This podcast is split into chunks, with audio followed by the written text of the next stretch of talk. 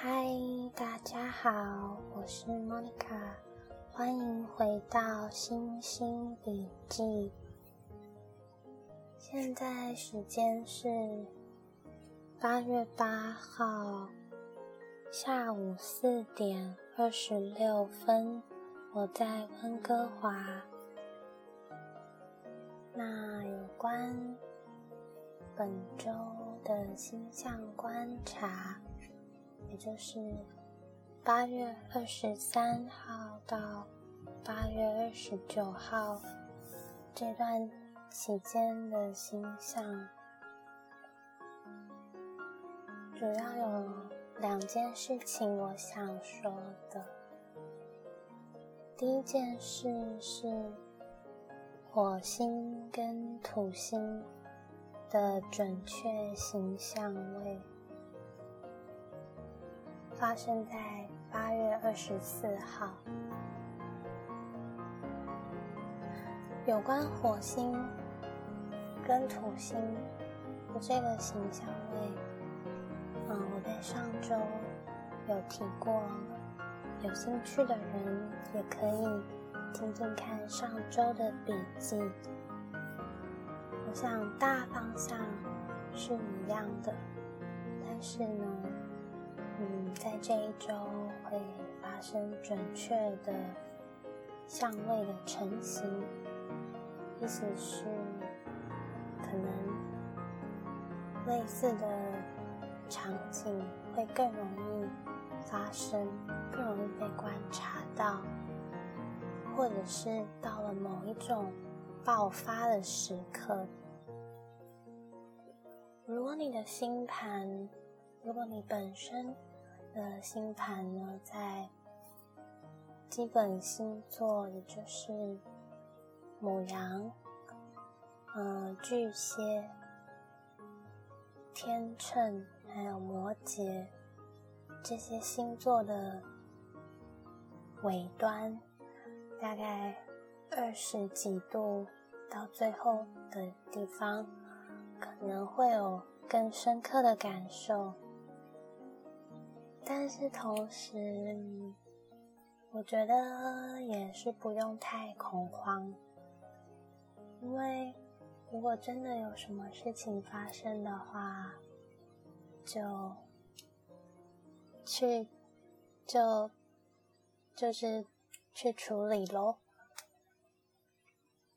这一点我觉得是学习占星，对我来说很有帮助的地方。也就是说，嗯，学习占星并不是因为，嗯，想要去预测，或者是，嗯。做一些那种其他有的没的，而是说透过一些观察呢，嗯，我的内心会有所准备，或者是我能够更认识自己，这样子可能在某一些困难的时候。嗯，我能够，我比较能够安放自己的心。下来第二点是，嗯，这一周的月亮呢，我们上次有提到过月亮的周期。从新月的狮子座之后，月亮现在，啊，进入到天秤，呃，天蝎，然后一直到呃射手、摩羯，呃，事情慢慢发展的阶段。最终会在狮子座的对面，也就是水瓶座的地方，嗯，来到一个爆发点。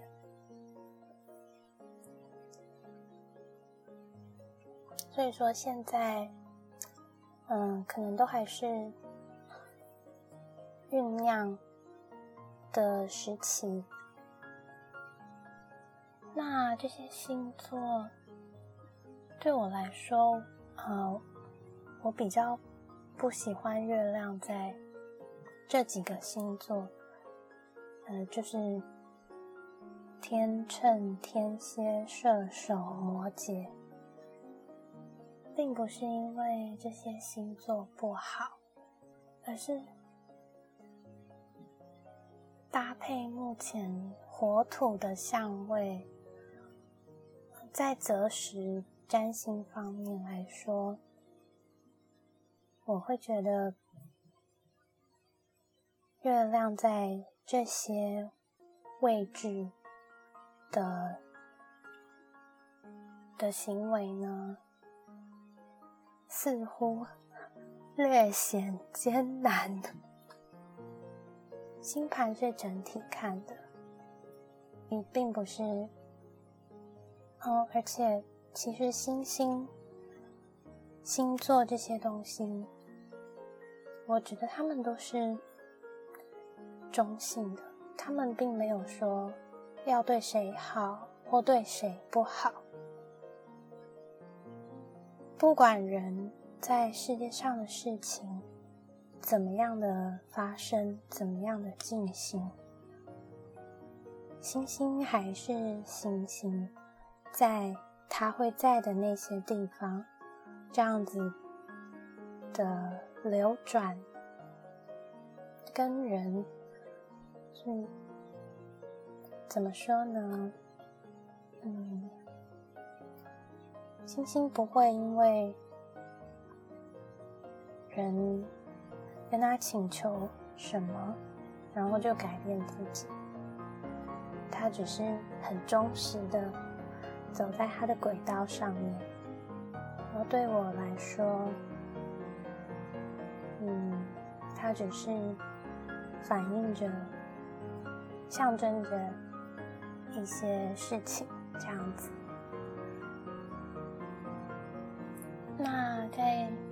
周呢，我自己的行程方面，我是减少了一些工作量。我想说，可以专心在家研究一些想要做的事情，嗯，像是尝试一些想做的食谱，然后我想可能可以做一些做一些需要放到烤箱，然后会担心。容易烤焦的东西，嗯，然后我应该也会，嗯，继续翻译一些自己想要翻译的一些，嗯，很旧的文章。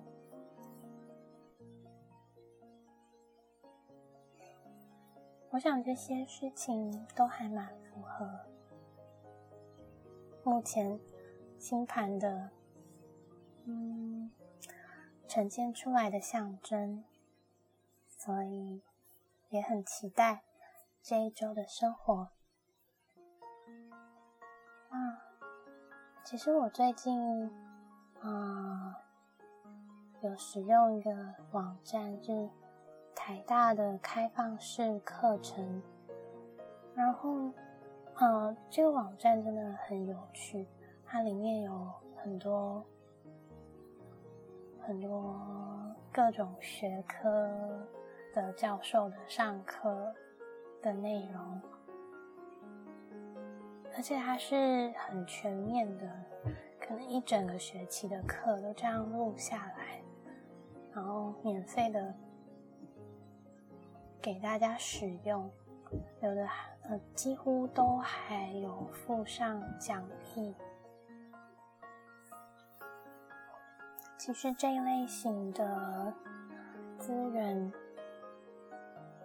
蛮多的，但是中文的，我觉得台大这样做，嗯，对对大家很有帮助。如果你在家有空，不知道做什么，然后也不想追剧，或是觉得想要 充实一下自己，觉得可以试试看这个开放式课程。那我最近在上的是傅佩荣教授的《周易》。他提到了一个观念，我觉得很有意思。他，嗯，大意是说，这是我上课完经过消化之后的东西，可能跟教授原本说的不完全一样，但是我的一个心得，嗯。他说：“人在文化建立的过程中，渐渐丧失了和周围大自然的一种原始但是很深刻的的连结，然后最后就是使得人们对于。”《周易》里面，可能对古人来说是很容易理解的道理，但是放到现在这个社会中，现代人会觉得是不容易理解的。然后从这里，嗯，我也想到。以前看过一部电影，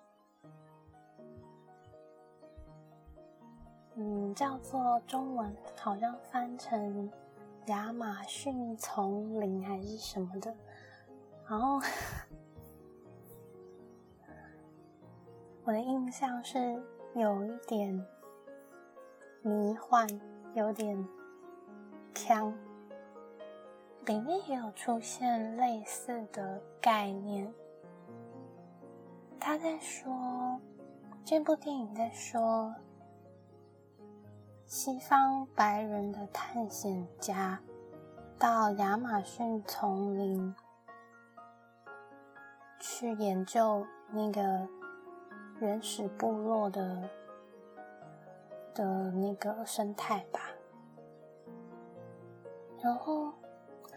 当那个部落的原住民看到白人他们在用那个指南针啊，原住民他们觉得很神奇，这个东西就是居然可以指出方向。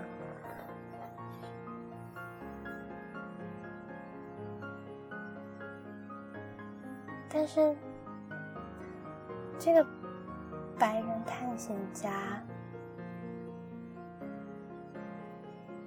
他不愿意跟这些原住民分享指南针，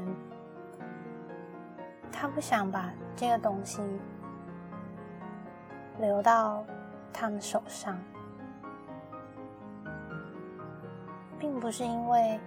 这个探险家很小气，或是怎么样，而是因为他担心说，当这个部落的人有了指南针之后，他们再也不会费心去学习说怎么看星星，或是根据一些。自然的、自然的变换，然后去判断方位，然后他们就会丧失了这种文化的传承，最后必须依赖指南针这种不是他们自己制造、他们不会制造的东西。话是这么说，不过我记得最后这个指南针还是被原住民抢走了。但是从这边，嗯，也让我想到说占星的发展。现在我们在画星盘，很简单，就是上网，然后输入。时间、地点这些东西，然后 click 按一下就出来了。嗯，还可以选各种各样的格式，像像整工制的 portrait，或者很多各种分工。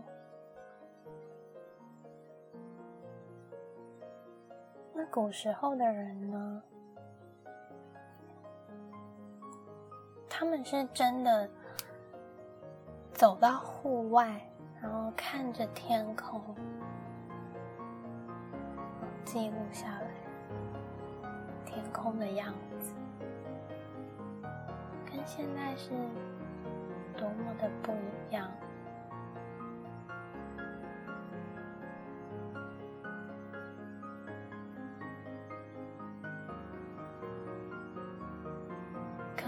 是因为这样，所以有一些观念在现代的占星中比较少出现，但是我们可以在比较古老的文献看到，那个时候古古时候的人的观察，他们的心得跟现代的人。有哪里不一样？嗯，举个例子，嗯，譬如说日盘或夜盘的分别，现在很简单，我们就是看这个星盘里面。太阳的位置，当太阳在地平线之上，也就是上升跟下降这条轴线之上，就是代表日盘的意思。如果是人的命盘，意思就是说，这个人出生的时候。太阳已经从地平面升上来，可以看得到的地方。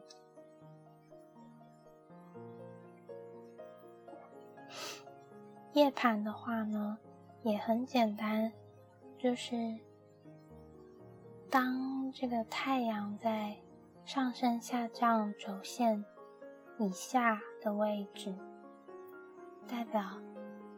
如果是人的命盘，代表他出生的时候，太阳是看不到的。那古时候的人会怎么做呢？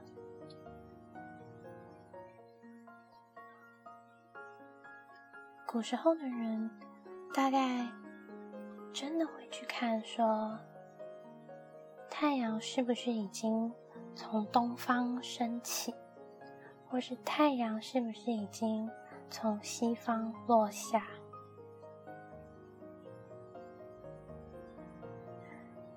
可是有一个问题呀，啊，当太阳落下的时候，难道是一瞬间就？大地上没有任何光线吗？应该，我想那个光线，有看过夕阳的人都会知道，说不是一瞬间的变化，而是慢慢的、渐渐的，那个夕阳的余晖，这样慢慢的落下去。它是一个过程，而不是说它没有一条很清楚的界限，让让人可以清楚的划分说，嗯，这是白天，或这一秒过后就是晚上，并不是那么清楚的划分。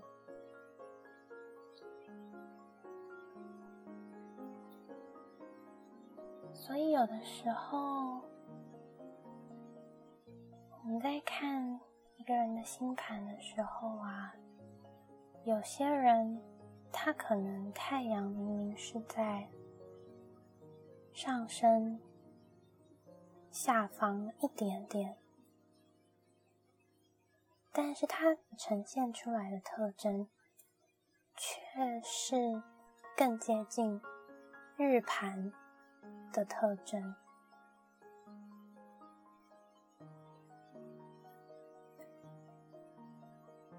如果如果没有亲身走到户外去体验那个太阳的光芒，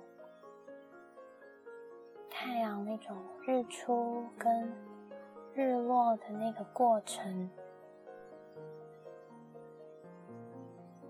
可能就比较不容易接受这种过程的变化，而会太过专注于那种非黑即白的思维。